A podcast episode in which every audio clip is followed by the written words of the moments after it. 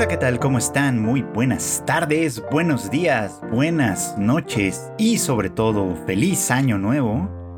Sean ustedes bienvenidos a una emisión más de Anime al este podcast de Tadaima en el que su servidor acá, Freud Chicken, les platica un poquito sobre lo que estamos viendo y lo que se ve interesante para la temporada actual de anime, es decir, la temporada de invierno de 2024, ya arrancando ahora sí el año como tal, y pues con algunas cosas interesantes, por supuesto, para esta temporada. Hay, bueno, pues ahora sí que como ya es costumbre en la, en la industria del anime, hay muchísimos estrenos. Eh, no todos me parecen a mí realmente tan atractivos como para darles una oportunidad ni nada, pero pues si ustedes tienen eh, alguno que, les haya llamado la atención y que quieran que se toque en este podcast, no duden en hacérmelo saber porque pues sí, en una de esas le damos una oportunidad, ¿no? Aunque confío generalmente en mi, en mi propio juicio para, pues, para elegir, eh, para ver al menos un, un primer o un segundo episodio y a partir de ahí decidir con qué me quiero quedar para cada temporada, pues no es infrecuente tampoco que de cuando en cuando me, suceda que, que, pierdo de vista algo que de verdad vale la pena y que pues por alguna razón pues no lo seguí o, llegué muy tarde o etcétera y bueno pues pues es ahí donde de alguna forma eh, pues sus amables comentarios siempre me han sido de mucha utilidad. Y bueno, pues justo a propósito de ese comentario es que quiero platicar un poquito sobre uno de los estrenos de esta temporada al que yo le tenía muchas ganas, pero tenía también el impedimento de que en su momento no vi la primera temporada, así que pues digamos que aproveché los días en los que hubo algunos breaks, algunas pausas en las series que sí estoy siguiendo y demás, para tratar de ponerme al corriente e interesantemente lo logré. Y por supuesto estoy hablando de Bottom Tier Character Tomozaki-kun. Esta serie que eh, pues esta temporada está estrenando su segunda parte, eh, que ya la primera pues tiene pues algo de tiempo desde que sucedió y que eh, pues sí desde que se anunció que tendría una continuación los fans estaban bastante emocionados, bastante interesados y pues siempre a la expectativa por supuesto, ¿no? Y como decía yo, ¿no? La primera no la vi en su tiempo, así que tuve que verla, no tuve que entrarle de lleno durante estos días. Me terminé la primera temporada contrario a mis propias eh, a mis propias costumbres en realidad. Me terminé la primera temporada en cuestión de tres días quizá. Eh, porque hay que reconocerlo, es una serie divertida, entretenida. Los personajes en general son bastante agradables, gratos, ¿no? Y el planteamiento no podría decir que no es interesante, ¿no? Creo que en realidad tiene algunos puntos eh, de, valor y algunos otros que también me parecen sumamente cuestionables y criticables, ¿no? Este, desde algunos puntos de vista. Así que pues me gustaría abocarme un poquito a ello en este, en este primer episodio del año. Sobre todo porque, bueno, pues eh, cada, cada, vez va, a pasar aquí lo mismo que otras, en otras ocasiones me ha sucedido, ¿no? Que yo hablo de esta serie justo el día que sale el nuevo capítulo, entonces siempre voy un poco como con retraso al respecto. Entonces, bueno, vamos a, dejar esto por ahí y vamos a platicar un poquito. Bueno, pues la historia gira en torno a Fumiya Tomozaki, un chico que pues sobresale en, en los videojuegos y muy en particular en un juego de peleas en línea donde ostenta el primer puesto, pero que por contraste en su vida real, en su vida social, digamos, es un completo desastre, ¿no? No es un estudiante particularmente bueno, no tiene amigos en la escuela, obviamente mucho menos hablar de una novia, y, su postura frente a esta circunstancia en particular es eh, propiamente la de un videojugador de alguna manera, ¿no? Es decir, interpreta la vida como un juego mal hecho, como un videojuego mal elaborado, ¿no?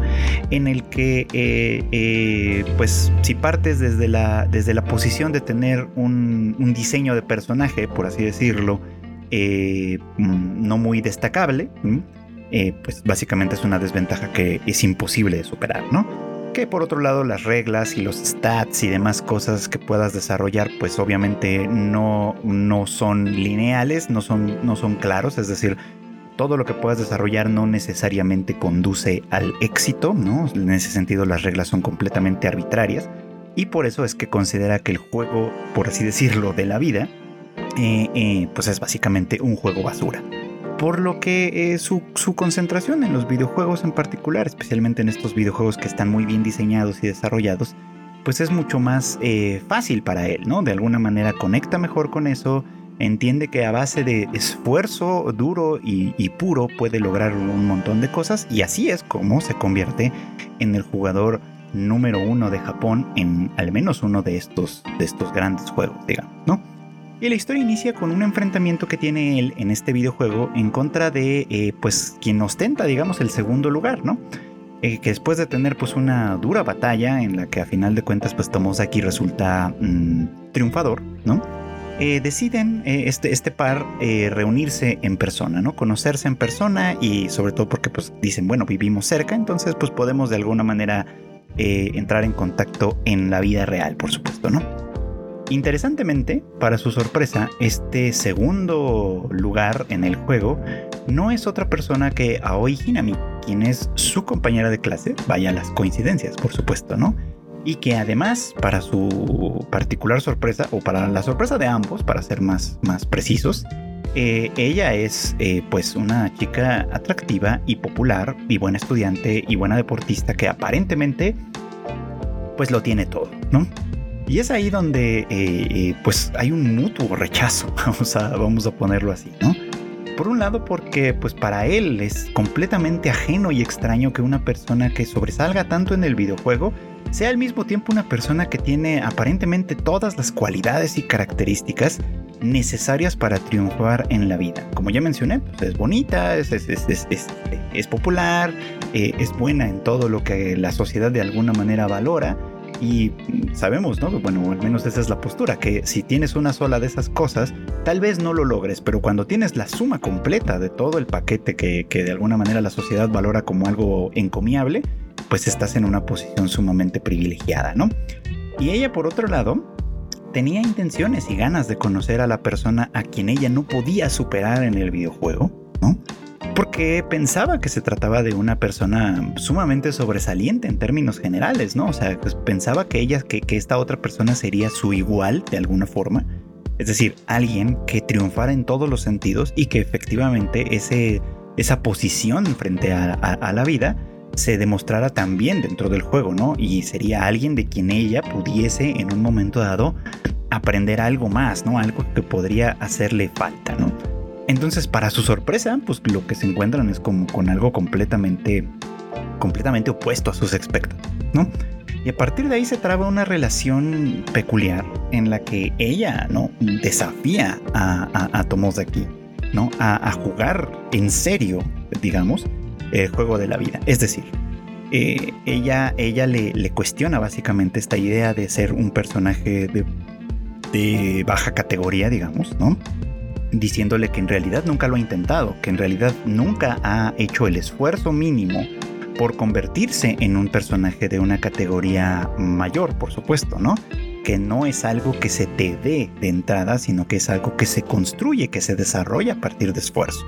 Y que pues él tendría que entenderlo como un videojugador, precisamente, ¿no? Porque un videojugador de verdad, un videojugador competitivo, vamos a ponerlo así, no es gracias a la suerte, ¿no? Es gracias al esfuerzo, gracias al trabajo duro, gracias a la práctica, gracias al aprendizaje, gracias a un montón de detalles, pues, que ella esperaba encontrar en, él más allá del videojuego, ¿no? Por eso es que se decepciona de, de, que él sea una persona que ha limitado, cerrado su mundo únicamente a este pequeño, pequeñísimo ámbito, ¿no?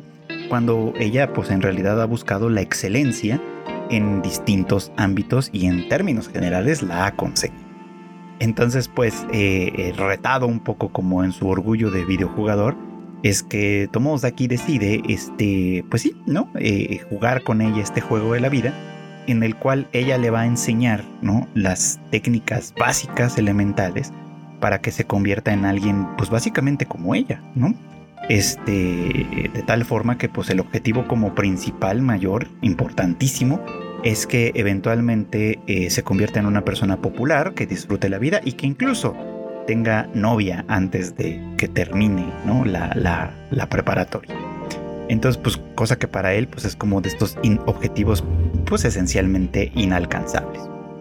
Y bueno, Con esa premisa es con lo que arranca esta historia, que no es que esté desprovista de interés, ni mucho menos, ¿no? De hecho, eh, cuando me han hablado, cuando me habían hablado sobre ella, todas las ocasiones que me habían hablado sobre ella para recomendármela, en muchas ocasiones vino a, la conversación, eh, pues, eh, Oregairu o My Teen Romantic Comedy is Wrong as I Expected, una serie que se sabe que de la cual soy bastante fan, que me ha gustado muchísimo, que, seguí con muchísima atención el, anime y obviamente pues, que, que, despertó en mí muchas cosas interesantes y muchas conversaciones interesantes.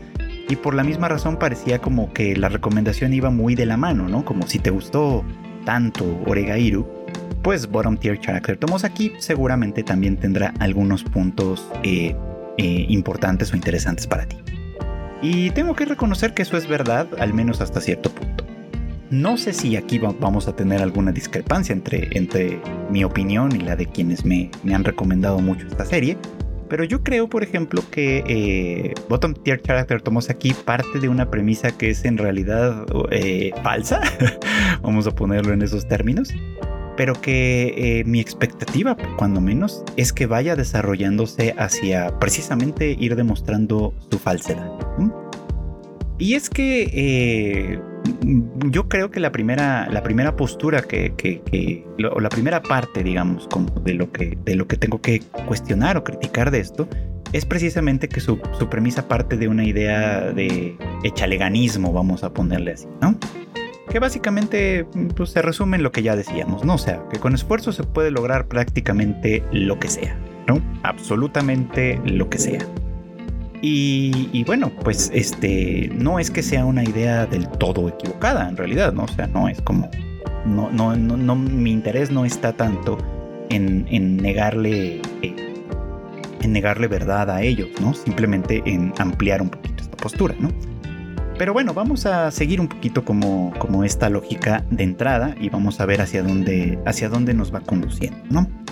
Eh, la historia, al menos en la primera temporada, pues nos va llevando de la manita en el proceso en el que eh, Tomosaki va convirtiéndose un poco más en lo que, eh, pues en lo que Aoi Hinami está tratando de alguna manera de llevarlo, ¿no? Eh, primero, obviamente, pues es corregir las cosas más básicas y esenciales desde su postura, su aspecto físico e incluso el, hecho de, eh, pues de sonreír, incluso. Como demostrar tal, ¿no? Las primeras tareas son muy interesantes en ese sentido, ¿no? Cuando le, de alguna manera le pide que esté sonriendo eh, constantemente por debajo de una mascarilla, que se pare derecho, que camine derecho, por supuesto, ¿no? Que, que de alguna manera trate de tener una, un, lenguaje corporal, por así decirlo, que transmita un poquito más como de seguridad y que al mismo tiempo practique eh, conversaciones simples y sencillas con las personas que tiene más a su alrededor, por supuesto, ¿no? Todo esto obviamente bajo la cercana supervisión y, y revisión constante de Aoi, ¿no? Van generándole, sí, cierta, cierta confianza, cierto progreso, ¿no? como, digamos, como desde un punto de vista psicológico y hasta psicoterapéutico, podría yo decir, es muy interesante que de alguna manera eh, la, digamos, como la aproximación de, que, tiene a hoy a este tipo de problema es una que podríamos pensar que es bastante conductista en ese, en ese sentido, ¿no? Más que tratar de cambiar su mentalidad de, fondo, ¿no? Tratar de, tratar de cambiar su perspectiva de fondo, está tratando de hacer que esta perspectiva cambie a partir de cambios conductuales, ¿no? Que no es para nada equivocado, es una, es una, es una posibilidad, digamos, como de las muchas que hay a través del cambio, ¿no? Pero pues esto dependía, evidentemente, de que, de que el recibimiento que él tuviese fuera, eh, pues, pues digamos como bastante, eh, fuera funcional, ¿no? Es decir, que esos, esos primeros acercamientos, a pesar de que fuesen torpes, a, pesar de que fuesen a veces inapropiados, a pesar de muchos detalles, que no fueran lo suficientemente o, lo suficientemente graves, esa era la apuesta básicamente, como para propiciar, digamos, como, como un rechazo aún mayor, ¿no? Porque vamos, en este punto, como se nos plantea aquí no es precisamente un tipo que padezca que padezca rechazo activo, por así decirlo. Es decir, no es objeto de bullying como tal, ¿no? En realidad podría decirse que es más, más objeto de, de, pues, ¿cómo decirlo? De, de ser ignorado, básicamente, ¿no? O sea, de, ser como un personaje gris que, que, está en el fondo, digamos, como de las cosas que forma parte, pero que es perfectamente olvidable, ¿no? Algo parecido a lo que ocurría con Hachiman, de hecho, ¿no? Muy al comienzo de, de Oregairu, ¿no? claro que aquí la postura de Hachiman es bastante, bastante distinta en, ese sentido, ¿no? Y, vamos a hacer una comparación más adelante que me parece que es aquí pertinente, ¿no? Pero digamos que en, principio, en primera instancia, los dos parten de esa misma, de esa misma posición, ¿no? Una posición en la que eh, eh, son invisibles a los demás, o, casi invisibles para los demás, que su, eh, su presencia no importa en realidad, ¿no? Que su presencia no hace ninguna diferencia y que, el, y que el propósito de la historia de alguna manera es que vaya haciendo esa diferencia. Entonces los primeros acercamientos de Tomos aquí son en ese sentido, ¿no? En tratar de entablar conversaciones breves, ¿no? Con sus, con sus compañeras de clase, empezando por eh, Izumi y por eh, Kikuchi, que son las chicas que de alguna manera se sientan más cerca de, de su propio asiento, digamos, en la escuela y que y con quienes pues en realidad el único propósito que tiene básicamente es como el de practicar eh, pues la, las habilidades de conversación no y desarrollar de alguna manera algún eh, pues sí alguna posibilidad de contacto no que le que le haga eh, ¿Cómo, cómo, cómo, decir esto? Que le haga de alguna manera familiarizarse, vamos, ¿no? Con, con, con el contacto físico con el contacto físico, perdón, con el contacto social, ¿no? Para el contacto físico todavía falta bastante, pero de momento vamos a decir sí, para el contacto social, ¿no? Que, de alguna manera ese desarrollo eh, funcione en esos términos. Hasta aquí todo bien, ¿no? Y conforme vamos desarrollando la historia, pues obviamente vamos conociendo a distintos personajes. Esto me parece que es un acierto de esta, de esta historia, ¿no? O sea, por un lado conocemos como los dos extremos de, la historia, los dos extremos de este, de este punto social, digamos, de este, de este entorno social más bien. Uno representado por Tomosaki, que es esta persona que forma parte como del estrato más bajo, socialmente hablando. Por el otro lado tenemos a Oi, que está en la posición completamente opuesta, en el punto más alto. Y a partir de ahí se nos van mostrando varios, varios puntos intermedios, ¿no? Por ejemplo, digo, ya mencioné a las dos compañeras eh, con las que Tomosaki empieza a, hacer conversación, ¿no? Primero estamos hablando de Yuzu Izumi, una chica pues simpática, atractiva, este, que, al principio pues toma los primeros acercamientos de Tomosaki de una manera un poquito como recelosa, evidentemente, ¿no? Este, y que pues uno de sus grandes intereses obviamente pues es como, como eh, llevarse bien con, todos, o por lo menos con la mayoría de ¿no? Por otro lado tenemos a Fukakikuchi, ¿no? Una chica que, este, que, que, que pues también es tímida, que también no parece ser como de, de, las populares, digamos, como de la clase, pero que no está en el mismo nivel que, que Tomosaki, ¿no? Él, ella, a diferencia de él, no parece rechazar per se la, convivencia social y la interacción con los demás, ¿no? Simplemente se trata de una persona más bien de índole solitaria, de índole introvertida, ¿no? Que, por supuesto en este, en este punto, esto es un asunto muy importante, no se considera como algo necesariamente negativo, es decir, Ruka tampoco es un objeto de bullying en ningún momento ¿no? Por el otro lado, sí tenemos al, tenemos al personaje de Hanabi Natsubayashi, que es amiga cercana de, Aoi y también de otro personaje que hablaremos ahorita, de Minami, quien es una chica mm, peculiar también, ¿no? A pesar de, tener amigas y de formar parte de alguna manera de un grupo popular, ¿no? De, dentro, del, dentro del salón y dentro de la escuela, pues ella es una persona que no se guarda mucho como lo que piensa en realidad y que no siempre funciona bien en un terreno social, ¿no? A quien que a veces precisamente ser demasiado honesta y demasiado este, tajante, ¿no? En sus opiniones o en su manera de expresarse, la vuelve una persona eh, que con, con, quien las cosas socialmente hablando no siempre funcionan de manera de buena manera, pues, ¿no? Y aquí en, muchas ocasiones hay que, hay que ayudar, ¿no? a que las cosas funcionen eh, pues adecuadamente, ¿no? También tenemos ahí al personaje de Minami, que es una chica muy sociable, muy popular, muy simpática también, creo que es uno de mis personajes favoritos por porque es como este solecito, ya saben, que siempre tiene como mucha energía y que, y que siempre está haciendo cosas y que siempre se está moviendo y llama mucho la atención, pero que pues más adelante conocemos, ¿no? Que tiene en realidad su propia pues sus propios problemas, ¿no? Sus propios deseos, sus propios anhelos y que básicamente pues lucha muy intensamente, ¿no? Para lograr lo que ella desea, ¿no? Entonces, y bueno, pues entre los chicos, obviamente, porque ahorita mencioné las puras chicas, pero pues entre los chicos tenemos a, Nakamura, ¿no? Por ejemplo, un personaje eh, que al principio es bastante antipático, pero que poco a poco creo que se va ganando nuestro, nuestro afecto, ¿no? Porque pues es un tipo eh, de pronto un poco grosero, claramente, ¿no? Es inteligente, es este, obviamente mm, eh, popular, atractivo incluso y todo, pero pues es un mal perdedor. Y la, em, y la primera vez que tenemos algún contacto con él es precisamente cuando él reta a Tomosaki a jugar pues este videojuego en el que Tomosaki es el primer lugar de, de Japón, aunque él no lo sabe, y que pues eh, pues las constantes derrotas, ¿no? Que sufre a manos de, a manos de Tomosaki, pues lo, no hacen más que amargarlo más, ¿no? Y, después hacerlo sentir, tratando de hacerlo sentir mal, ¿no? Acusando primero pues a la mala suerte, a que el juego en sí no funciona o está mal hecho o lo que sea, obviamente golpeando el, el orgullo de videojugador de Tomosaki, en fin, muchas de estas cosas, ¿no? Pero que con el tiempo se va suavizando un poquito, sobre todo cuando este pues va dándose cuenta, ¿no? Como de las cualidades de, este chico que le empieza, que empieza a mostrar básicamente, ¿no? Tenemos también a Mizusawa, un, chico que, aunque parece que siempre estaba como en el fondo, como detrás del, de, de, Nakamura, como siendo no tan importante, pues él es particularmente interesante por ser un tipo atractivo y muy inteligente. Creo que para hacer el símil con Oregairu, él me recuerda mucho a Hayama, ¿no? Como esta persona popular, inteligente, atractiva y hasta cierto punto sensible, ¿no? A quien lamentablemente pues las cosas no se le dan del todo como quisiera, por ejemplo, ¿no?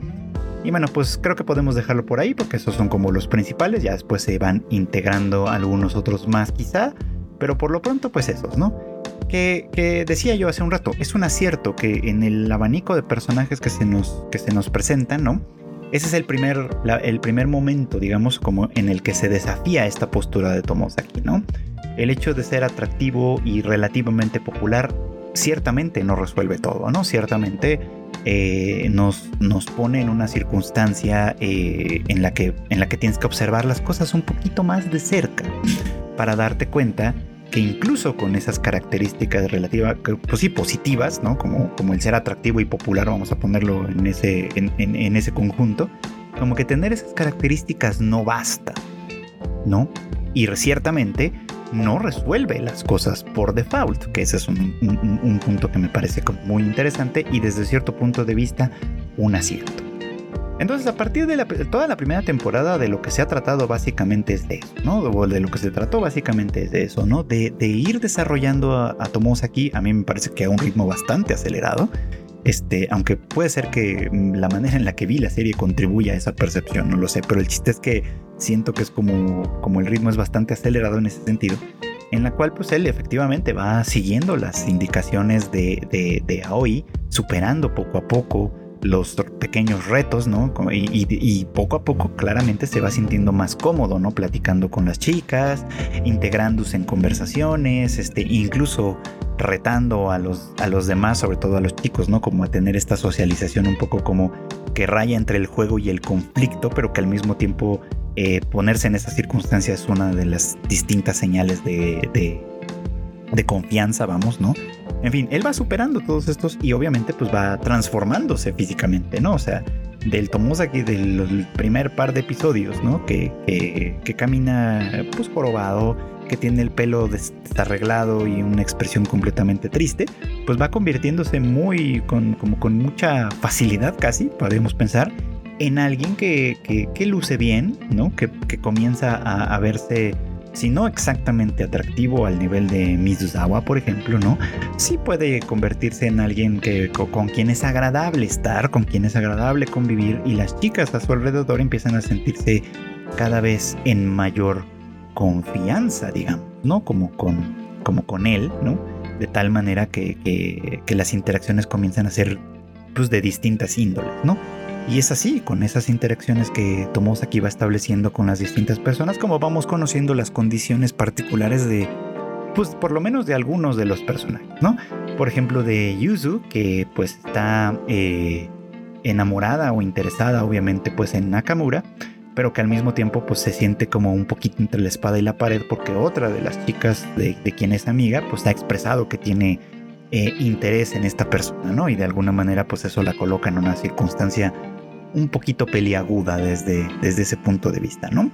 Eh, obviamente el caso ya mencionado de Hanabi, que eh, es una persona con quien en general parece que es un poco difícil o puede llegar a ser un poco difícil comunicarse, pero que de alguna manera este, eh, se integra y, funciona en la, sociedad.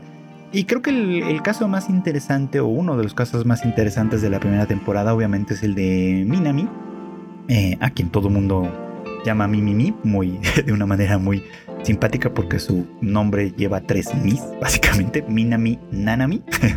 Entonces Mimimi, para más, para, más corto, ¿no?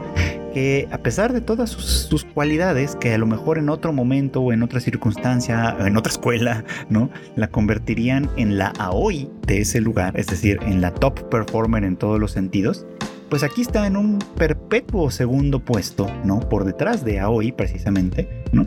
Porque a pesar de ser una buena estudiante no supera a Aoi, a pesar de ser una buena deportista no supera a Aoi. Y bueno, pues este, en, durante la primera temporada tenemos este pequeño arco, digamos, en el que eh, ella eh, intenta ganar el puesto como, como presidenta del consejo estudiantil, compitiendo precisamente contra Aoi y perdiendo también, ¿no? Por un margen bastante amplio en realidad, ¿no? A pesar de, a pesar de todo, ¿no?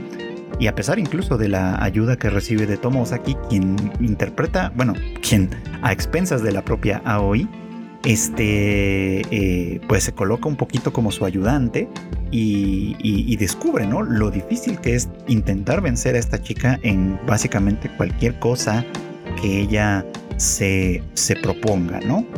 Lo cual eventualmente eh, nos lleva al conflicto fundamental e importante con el que finaliza en realidad la primera, la primera temporada, que es que, que me parece muy muy interesante. Este momento en el que eh, descubrimos, o de alguna manera se vuelve explícito más bien, que Aoi es... Eh, pues es alguien que efectivamente sobresale en el juego de la vida, por así decirlo, pero que lo hace desde una perspectiva como casi enteramente pragmática. Es decir, ocupar el primer puesto en sí, de en todas las cosas en las que lo ocupa, es el objetivo en sí mismo y no tiene ningún significado o no pareciera que tenga ningún significado más allá. Lo que hace que Tomosaki le cuestione realmente sus motivaciones. Es como, bueno, entonces, o sea, si, ¿cuál es el propósito, digamos? De, estar en, los primeros puestos, de sobresalir tanto, ¿no? ¿Qué hay detrás de ello? A lo cual ella pues le contesta de una manera muy, muy tajante, ¿no? Que no hay más, simplemente que, la vida, como los videojuegos, de lo que se trata es de ganar y listo, ¿no? De ahí en fuera, nada significa nada más, ¿no? Y, y aquí por su cuenta a lo que ha ido aprendiendo con respecto a este proceso es el de ir identificando sobre todo qué es lo que él realmente anhela y desea eh, a partir de, este juego, ¿no? Y creo que el punto importante es precisamente la relación que Tomosaki tiene con Kikuchi, ¿no? Con esta chica un tanto tímida, que es de las primeras personas con quienes habla bajo las, bajo las instrucciones de Aoi, y con quien va entablando una relación que, que, que esto es muy interesante y creo que vale la pena destacarlo, que se sale un poquito como del plan de Aoi, ¿no? Es decir, ella efectivamente, o sea, él empieza a hablar con ella a, expensas de lo que Aoi le pide, pero la relación entre ellos se desarrolla en algunos sentidos por fuera de estas instancias. Por ejemplo, eh, cuando empieza a haber un poco más de confianza entre ambos, Kikuchi este, le comparte un secreto propio, ¿no? Que es básicamente que ella desea ser escritora que de hecho está escribiendo algunas, algunas historias y que, y que quiere mostrárselas a Tomoseki, ¿no? Para que pues de alguna manera él le dé su opinión, pero es un secreto, pues, porque ella no, obviamente no se siente con la confianza de hacer eso más público, por supuesto, ¿no? De presentarlo ante los demás, porque a final de cuentas pues es consciente de que, de que presentar lo que se, lo que se escribe y lo que se lo que se publique básicamente pues es exponerse, ¿no? Y ella es a final de cuentas una persona más bien del lado tímido, digamos, del, estrato social, ¿no? Y ese es algo que, que, que, que, aquí es un secreto que efectivamente guarda, ¿no? Y que, y que se convierte como en una conversación personal que mantiene con esta chica en particular. Eh, lo interesante pues es que Aoi considera a, Kikuchi como, como el mejor prospecto posible para que él eh, pues cumpla con el objetivo de, de, conseguir una novia. Incluso le da una instrucción muy específica este, en un momento dado de la primera temporada en la cual él, eh, él tendría que confesarle sus sentimientos a ella, digamos, ¿no? Lo interesante es que no tengo que decir esto porque en, la, versión eh, subtitulada al español de Crunchyroll, eh, muchas veces la, frase que utiliza Aoi para referirse a esto es tienes que decirle lo que sientes, que no es exactamente precisa en este contexto, básicamente, porque este aquí en realidad no está enamorado de, de Puka, al menos no en Puka Kikuchi se llama para no confundir.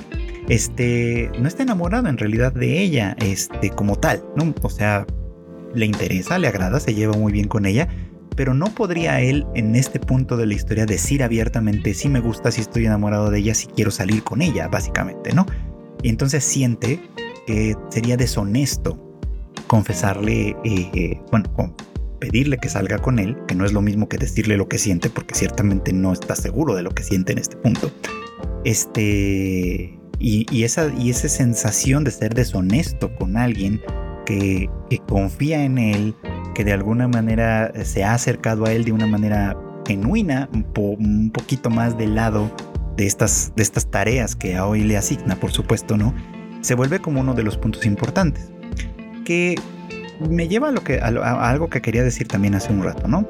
En cuanto a la construcción de los personajes, este, justamente Tomosaki me parece que es un personaje todavía pobremente construido.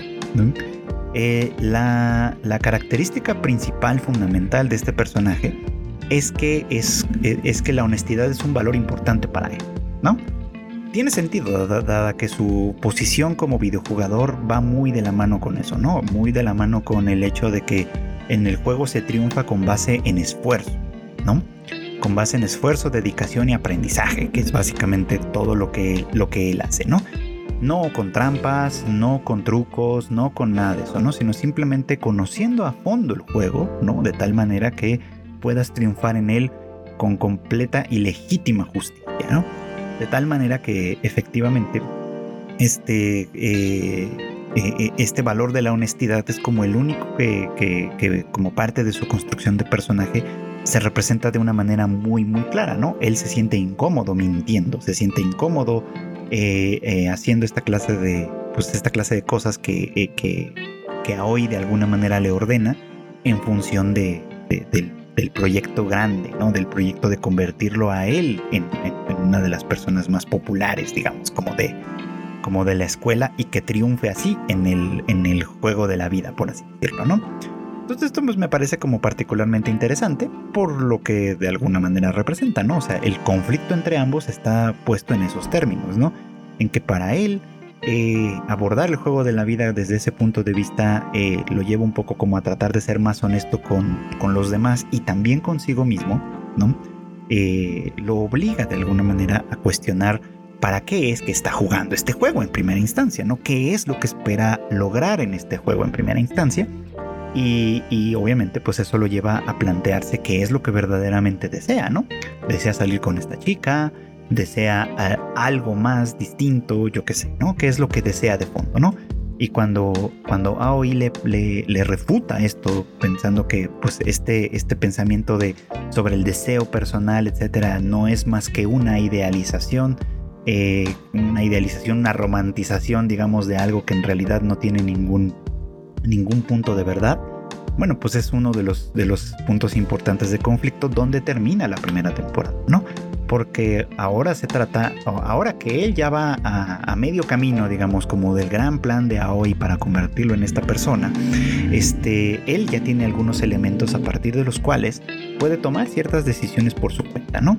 E incluso llegan a este acuerdo, ¿no? Que él va a seguir de alguna manera actuando en función de lo que ella le pida, excepto cuando él mismo considere que está actuando de forma deshonesta o se trate de algo que él sienta que no desea, ¿no? Y que a través de, seguir dándole juego, digamos, como a todo esto, es que él va a tratar de demostrarle a Aoi que este idealismo no solo se queda en la idea o en la imagen, sino que es algo real que vale la pena eh, al, que vale la pena darle crecimiento por supuesto al que vale a lo que vale la pena darle espacio en la vida no entonces, bueno, pues ese conflicto final con el que termina la primera temporada es, desde mi punto de vista, lo que es más valioso de todo lo que vimos en esa, en esa primera etapa, ¿no? Porque pareciera como que, como que todo lo que vimos en, primera instancia fue solamente una introducción. No es que eso esté mal, por supuesto, ¿no? Si la serie se hubiese quedado en esa primera temporada ya, eh, habría sido sumamente decepcionante por ese lado, ¿no? sino que eh, al tener ya una, continuación y seguir adelante, pues podemos abordar las cosas desde otro lugar, porque, insisto, ¿no? Se nos presentó a los personajes, se nos presentó sus circunstancias.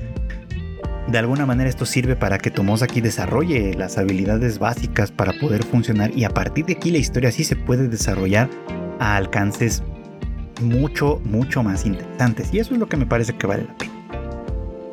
En cuanto a la comparación que hay con Oregairu, justamente este es uno de los puntos importantes que me parece, eh, que me parece necesario destacar. Aunque el anime no necesariamente lo hace explícito, que eso es uno de los, digamos, muchos defectos del anime como medio, en realidad eh, Hachiman no es un tipo atractivo, ¿no? O sea, eh, esto de ser atractivo o no, me parece que es muy muy importante de destacarlo porque es uno de los puntos básicos fundamentales a partir de los cuales la historia de Tomosaki se construye, ¿no? No tienes que ser particularmente atractivo ni muy guapo, nada, nada, nada, nada. Simplemente eh, tienes que construir a tu personaje de esa manera, ¿no? Y hay maneras de arreglarlo, obviamente, ¿no? El maquillaje, la ropa, el corte de pelo, en fin, hay cosas que de alguna manera pueden ayudar mucho. Y eso se sabe, ¿no? Pueden ayudar mucho a construir una percepción inicial, básicamente, ¿no? Pero también hay circunstancias en las que eso ya no se vuelve tan sencillo, desde luego, ¿no? O sea, hay, hay, personas que, muy difícilmente entrarían dentro de, este, dentro de este rango, por ejemplo, ¿no? Y es algo que Noregairu nunca se deja de lado, ¿no? O sea, aunque, insisto, en anime no puede decirse que Hachiman sea feo como tal, en realidad se sobreentiende que no es atractivo, ¿no? Que los famosos ojos de pescado muerto que tiene constantemente, lo convierten en una persona que de entrada no llama, no, o sea, no, no, no, no atrae a nadie, básicamente, ¿no? De tal forma que él se mantiene en ese, en ese estado, este, eh, como invisible en primera instancia, y que lo que le va dando visibilidad a Hachiman, en primer lugar, es no es el mismo, sino la relación que empieza a establecer con otras personas, en, su caso particular con Yuki no con Yui, dos chicas muy diferentes, pero que forman parte, por así decirlo, de, del, del, nivel popular, digamos, como de la escuela, ¿no? Este, es su relación con ellas, ¿no? Las, lo, que de alguna manera comienza a atraer el foco hacia él, ¿no? Y esa relación se da de formas completamente fortuitas en aquella historia, ¿no? O sea, primero, pues obviamente en el que lo obligan a formar parte de este club de servicio, ¿no? Y luego obviamente pues la relación que, mantiene con Yui, que, va de, que él salvó a su perrito que, sin saber que era el perrito de ella y que ella de alguna manera no encuentra la manera de agradecerle, ¿no? Y que conforme va acercándosele y va conociéndolo, siendo que antes pues la verdad es que no lo había ni topado, se va eh, dando cuenta de que detrás de toda ese caparazón de defensa que trae encima, pues hay una persona sensible y, y ciertamente eh, eh, amable, vamos, ¿no? Cierto, amable en el sentido de que merece amor, vamos a ponerlo en esos términos, ¿no? Entonces, este, eh, la aproximación ahí es bastante distinta, me parece que bastante más realista desde muchos puntos de vista, ¿no? Aquí creo que el, el, hecho de que está, de que todo el, el, contexto de la historia está puesto en términos de, de esfuerzo y triunfo, que es como muy, una postura muy, muy elemental, funcional para esta historia, pero a final de cuentas muy elemental, este, es lo que de alguna manera a veces hace que se sienta como, como que todo pasa como muy fácilmente, ¿no? Al menos en primera instancia. Porque decíamos, ¿no? Pues aquí no puede decirse que sea feo como tal, ¿no? O sea, afeaba su postura, su corte de pelo, todo esto. Pero a medida en la que va corrigiendo, entre comillas, estas partes, este, pues va cambiando de una manera muy, muy significativa. Eh, y no quiere decir que se haya convertido, insisto, de nada cuenta, ¿no? En el, el chico popular de la clase, al menos no todavía, sabemos que ese es el objetivo. Pero sí se ha convertido este, en una persona eh, que, que, funciona muy bien con los demás, básicamente, ¿no? Una persona a quien, a quien es fácil acercarse y que, pues sí, eventualmente puede decirse que va levantando algunas percepciones ya muy, muy diferentes en distintos personas. En fin, creo que como una, la primera temporada estuvo bien, como una introducción a, este, a esta cuestión, ¿no? A partir de aquí, el, el, tema me parece mucho más interesante, pero, pero es, es, es, es insisto, es interesante, es, importante esto, ¿no? Para que la historia se vuelva interesante, eh, aquí tiene que salir del estado en el que se encuentra es decir, no nos habla la historia de él en ese estado como de abandono en el que se, en el que se encontraba, ¿no? Al menos no todavía. Nos lo toma únicamente como un punto de partida y lo abandona rápidamente para que la historia pueda tratarse de muchas otras cosas. Yo quiero suponer que vamos a regresar a ello porque obviamente todavía nos falta mucho conocer a Hoy, que aunque ha sido como una fuerza importante para ir llevando adelante la historia, en realidad conocemos absolutamente nada de su historia, absolutamente nada de sus motivaciones. Y eso creo que va a ser fundamental a la hora de que se dé este enfrentamiento que de alguna manera se nos ha prometido al final de la primera temporada. Entonces, pues sí, es creo que una de las series mm, interesantes, por lo menos para mi perspectiva, este, y que si no la han seguido, pues les invito mucho que lo hagan y que la sigamos conversando a lo largo de los tres meses que nos va a durar la temporada de invierno. Y bueno, no quiero dejar pasar la oportunidad de, pues, de platicar un poquitito de una de las, eh, pues de las series de estreno de esta temporada que a mí me llamó la atención y que este que pues quiero compartir un poco como con ustedes porque creo que también está pasando o por lo menos de entrada parece que está pasando un poquito un poquito desapercibida y es obviamente eh, la de Sasaki and Pips una serie que apenas estrenó la semana pasada, apenas tuve la oportunidad de ver el primer episodio, que por cierto es un episodio largo de, 40 minutos más o menos. Este, y que pues nos cuenta una historia que tiene varios niveles y que por lo mismo no sé muy bien a dónde realmente nos va a llevar. Tiene algunas características como de Isekai ¿no? Eh, todos sabemos que Isekai es una fórmula muy repetida. Cada temporada tenemos varias series que entran dentro de ese, dentro de ese terreno, digamos, ¿no?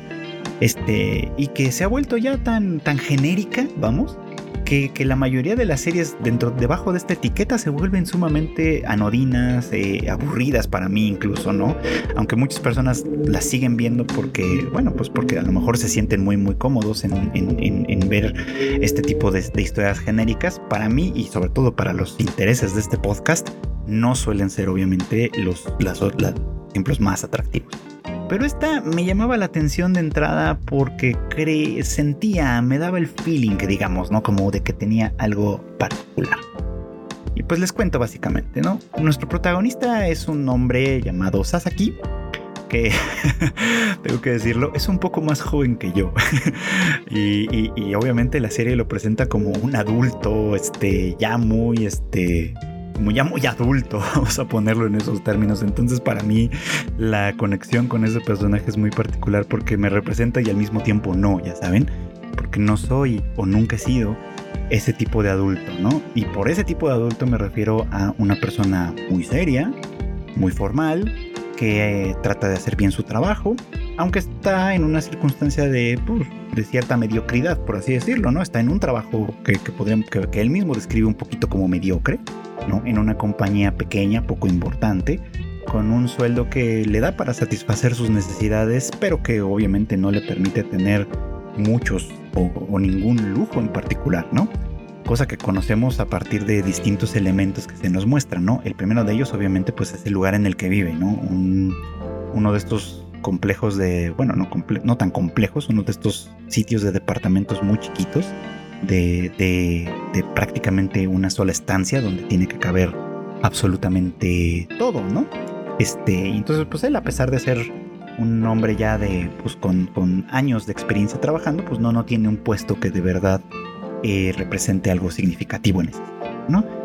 La otra, pues es obviamente que, que, le conocemos muy pronto, ¿no? Su amor por los animales, ¿no?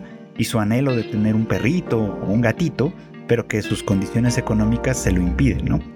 Eh, un detalle que me parece pertinente señalar es que en Japón tener mascotas no es nada barato, ¿no? No es como aquí, que por ejemplo, bueno, aquí en México, pues para tener gatos casi casi lo único que hace falta es levantar la mano, porque siempre hay eh, pues gatitos callejeros, ¿no? Que de alguna manera eh, están listos para ser adoptados y que con, un, con algo de cuidado, obviamente, pues pueden llegar a vivir con uno en un departamento incluso pequeño o lo que sea y vivir muy bien, ¿no? Pero en Japón no es tan sencillo porque obviamente pues los muchos departamentos no admiten mascotas los que los admiten suelen ser más costosos y no es como que uno levante la mano y adopte gatitos, básicamente, ¿no? Sino que en muchos casos, pues los gatitos se tienen, tienen que cumplir con una cierta serie de, reglas, ¿no? De, regulaciones, básicamente, pues regulaciones de higiene y cosas así, que está bien que existan, pues, pero que en general encarecen mucho la situación. Entonces, pues comprar un gatito y, y mantenerlo y todo eso, pues puede ser bastante costoso. Entonces, pues, este, esa es la circunstancia de nuestro personaje ¿no? Que, eh, pues, digamos que al final del día se conforma con comprarse un, pequeño avechucho, un gorrión de Java. Yo no, sabía que existía esta especie, que luego resulta ser que eh, aquí es donde la cosa se pone como interesante, ¿no? Este, este gorrión, ¿no? Resulta ser en realidad un sabio de otro mundo, ¿no? Que le confiere a Sasaki poderes mágicos eh, que le van a permitir viajar a ese otro mundo de donde, de donde el pajarito llamado Pichan viene. Este, eh, bueno, él tiene un nombre distinto, pero Sasaki le llama Pichan. Este, y, le permite ir a ese mundo y funcionar de alguna manera, o sea, trasladarse de ese mundo a este mundo para, eh, pues básicamente ir, ir construyendo algo. ¿Qué es ese algo? Bueno, pues es muy interesante lo que está sucediendo porque básicamente lo que hace Sasaki en este punto es aprovechar la magia que, le confiere Pichan para llevar objetos de este mundo, objetos que compra eh, pues en las tiendas más normales, del, por, supuesto, ¿no? En, este, como plumas, lámparas, cosas así que son, que para nosotros son cosas cotidianas, llevarlas a ese mundo de fantasía que pues obviamente tiene ciertos aspectos de que recuerdan obviamente a las fantasías medievales, donde estos productos son sumamente extraños, ¿no? Y que los empieza a comerciar con, eh, pues básicamente con grandes, grandes regalías, ¿no? o sea, con muy, muy grandes ingresos. generando una circunstancia como dobleteada en la que Sasaki pasa un tiempo en el otro mundo eh, comerciando con estos pequeños objetos que, en nuestro mundo son económicos y cotidianos, obteniendo grandes ganancias eh, que, aparentemente le permiten llevar una buena vida de aquel lado o le permitirían llevar una buena vida de aquel lado pero que mm, por lo que yo pude entender, por lo menos de ese primer episodio, realmente no puede transferirse esa riqueza de un lugar al otro, o sea, de un mundo al, al, otro. Entonces esa riqueza del otro lado la, utiliza para, este, pues para, para empezar a, crear como distintas cosas. Pone un restaurante, por ejemplo, al cual parece que le va bien, eh, y en fin, ¿no? Eso le permite seguir incrementando como sus, su negocio, ¿no? Al tiempo que Pichan le va enseñando algunas habilidades mágicas adicionales, ¿no? Y va dominando un poquito más el poder, ¿no? Y luego, este, con este, este poder que le permite viajar entre mundos y le permite hacer cosas, eh, en, este mundo real en el que sus circunstancias realmente no cambian, o sea, sigue teniendo ese trabajo mediocre, sigue viviendo en el mismo lugar en el que está, sigue ganando poco dinero, eventualmente la suerte le cambia cuando eh, es testigo de, un ataque, un hombre ataca a una chica, un hombre que además tiene como una habilidad mágica que le permite cambiar su brazo como con una navaja. Y él utiliza la habilidad, una de las habilidades que, le ha, ha aprendido de Pichan, que básicamente es la creación de témpanos de, témpanos de hielo que puede, mm, eh, digamos, como convertir en proyectiles mediante telequinesis. Este, y, bueno, pues básicamente eh, hace uso de este poder para ayudar a esa chica, sin saber que esa chica también tiene poderes mágicos eh, y que forma parte de una organización secreta del gobierno que se dedica a, pues a, lidiar básicamente con las personas que tienen poderes mágicos. Entonces, este, esta, esta función lo lleva a que, a que lo recluten de manera forzosa, digamos, como en esta organización gubernamental, con la promesa obviamente de buenos salarios y de una vida bastante más adecuada.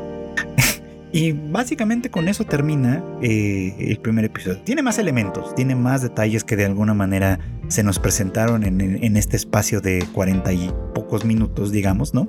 Que creo que de alguna manera irán funcionando más adelante, irán interactuando más adelante, pero que me parece que le dan un, toque especial a esta idea, a, esta idea de la serie si se cae, básicamente, ¿no? Porque sí, se trata de un personaje súper poderoso en cierta manera. Su poder depende de Pichan, pero bueno, eso ya lo veremos. Este, eso ya lo veremos más adelante, obviamente, ¿no? Este, pero que, pero que no permanece en ese otro mundo, sino que básicamente tiene que estar llevando una doble o tal vez triple vida en un momento dado, ¿no? Y que creo que lo interesante va a ser precisamente cómo eh, equilibra todo esto, ¿no? Cómo equilibra la, la triple vida que ahora va a llevar. Y digo triple porque hay un personaje ahí que me parece que, va a tener importancia más adelante, que es el de su vecina, ¿no? Una chica, eh, supongo yo que, será estudiante de preparatoria, que constantemente lo recibe, ¿no? Cuando él llegaba tarde del trabajo, lo que sea, ella lo, él, siempre la encontraba afuera de su casa, ¿no? Y que parece que tiene alguna situación familiar muy, pues muy peculiar, tal vez desventajosa, ¿no? El caso es que pues ella lo ve y lo observa y parece que tiene buena disposición ante él, ¿no? En, términos generales. Este, el, y, bueno, pues creo que de alguna manera él tiene que seguir representando para ella ese personaje como normal, ese hombre como normal que, que, sale a trabajar y regresa tarde y que, y que aparentemente pues tiene sus propias batallas en la vida, básicamente, ¿no? Este, pero además tiene que eh, eh, ser este comerciante súper exitoso en el otro mundo, pero además tiene que ser este agente secreto en este mundo, en fin, como que tiene varios niveles de, actividad llevando a este personaje a, tener esta triple vía por lo pronto que, le, que, que vamos platicando. Entonces me parece que es interesante un plantea en, principio su planteamiento, que, que es prometedor, obviamente, y que a mí en particular me dan muchas más ganas de seguirlo, ¿no? Porque aunque tengo fama de que odio los isekai, no es que los odie en realidad, me gusta mucho cuando, cuando un isekai aprovecha muy bien esa, digamos como que esa, esa temática general para contarnos una historia divertida, entretenida, interesante, este, para plantear algunas, algunas problemáticas que pueden ser bastante notables algunos isekais me gustan mucho, ya los hemos platicado, pero me molestan mucho más cuando se vuelven sumamente genéricos, cuando se vuelven, eh, pues básicamente eso, ¿no? Como simples y simplones más que simples, ¿no? Y es ahí donde, no, donde definitivamente no concuerdo con el género y siento que de alguna manera es un desperdicio de tiempo, de recursos y de, y de trabajo en un momento dado, ¿no? Dedicarse a esas series pero vale la pena cuando, cuando algo más sucede, cuando algo más se desarrolla y creo, al menos quiero pensar, que Sasaki and Pips es una alternativa dentro de este eh, pues eh, eh, entramado horrendo ¿no? de series completamente genéricas y aburridas. Y bueno, pues esto fue todo por hoy. Gracias como siempre por acompañarme en el anime al diván.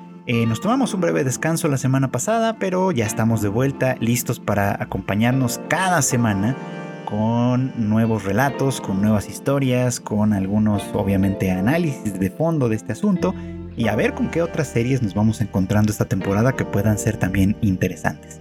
Seguramente regresaremos obviamente para hablar de Freedom, para hablar de eh, los diarios de la boticaria, que para mi gran deleite ambas continúan durante la temporada de invierno pero también obviamente pues estamos abiertos a, sus recomendaciones para, ver otras series de esta temporada que puedan resultar interesantes y, pues a ver qué más nos lleva, ¿no? Tengo todavía pendiente ver el estreno de Solo Leveling, que entiendo que pues obviamente pues es de las series más esperadas por muchos y que, que y que pues aparentemente tiene algunas buenas eh, comentarios. Y bueno, amo a ver, vamos a ver qué es lo que se desarrolla aquí. Eh, no se olviden, por supuesto, que en Tadaima tenemos más, pues, más contenido para todos ustedes. Eh, tenemos ahorita, bueno, estamos en pausa con el Tadaima Live, que normalmente se emite todos los jueves en punto de las 9 de la noche a través de nuestros canales en YouTube, en Twitch y en Facebook. Eh, todavía el día de mañana no vamos a tener transmisión en vivo, pero si, si ustedes van un poco atrasados con las transmisiones anteriores, pues es una buena oportunidad para, para ponerse al corriente. Eh, también espero que ya este, retome otra vez el ritmo el Rage Quit con Marmota y tal vez Q, ¿no? Hablándonos sobre la, lo que va pasando en la industria de los videojuegos. Y pues ya no les hablo más del Shuffle porque quién sabe si vaya a regresar pronto. Yo lo veo poco probable de momento, pero pues esperemos que así sea. Eh, también no se olviden que tenemos las noticias más importantes del medio en tadaima.com.mx. A mí pueden seguirme en mis redes sociales como arroba. Eh, y, bueno, pues es el lugar, ya sea en Twitter, en Threads, en, Blue Sky o en cualquiera de las otras redes sociales me encuentran con ese, con ese handle. Y ahí me pueden comentar, pues obviamente sus opiniones sobre este podcast, este, lo que, lo que les parezca de alguna manera importante o interesante y hacerme también sus recomendaciones, sobre todo para esta temporada. Les agradezco como siempre su, su, escucha, su preferencia, sus comentarios, sus likes, sus calificaciones, sus retweets y todo lo, todo lo que hacen en favor de que este podcast llegue a más gente. Y me despido de nueva cuenta deseándoles un feliz 2024 y que pasen buenas tardes, buenos días o buenas noches.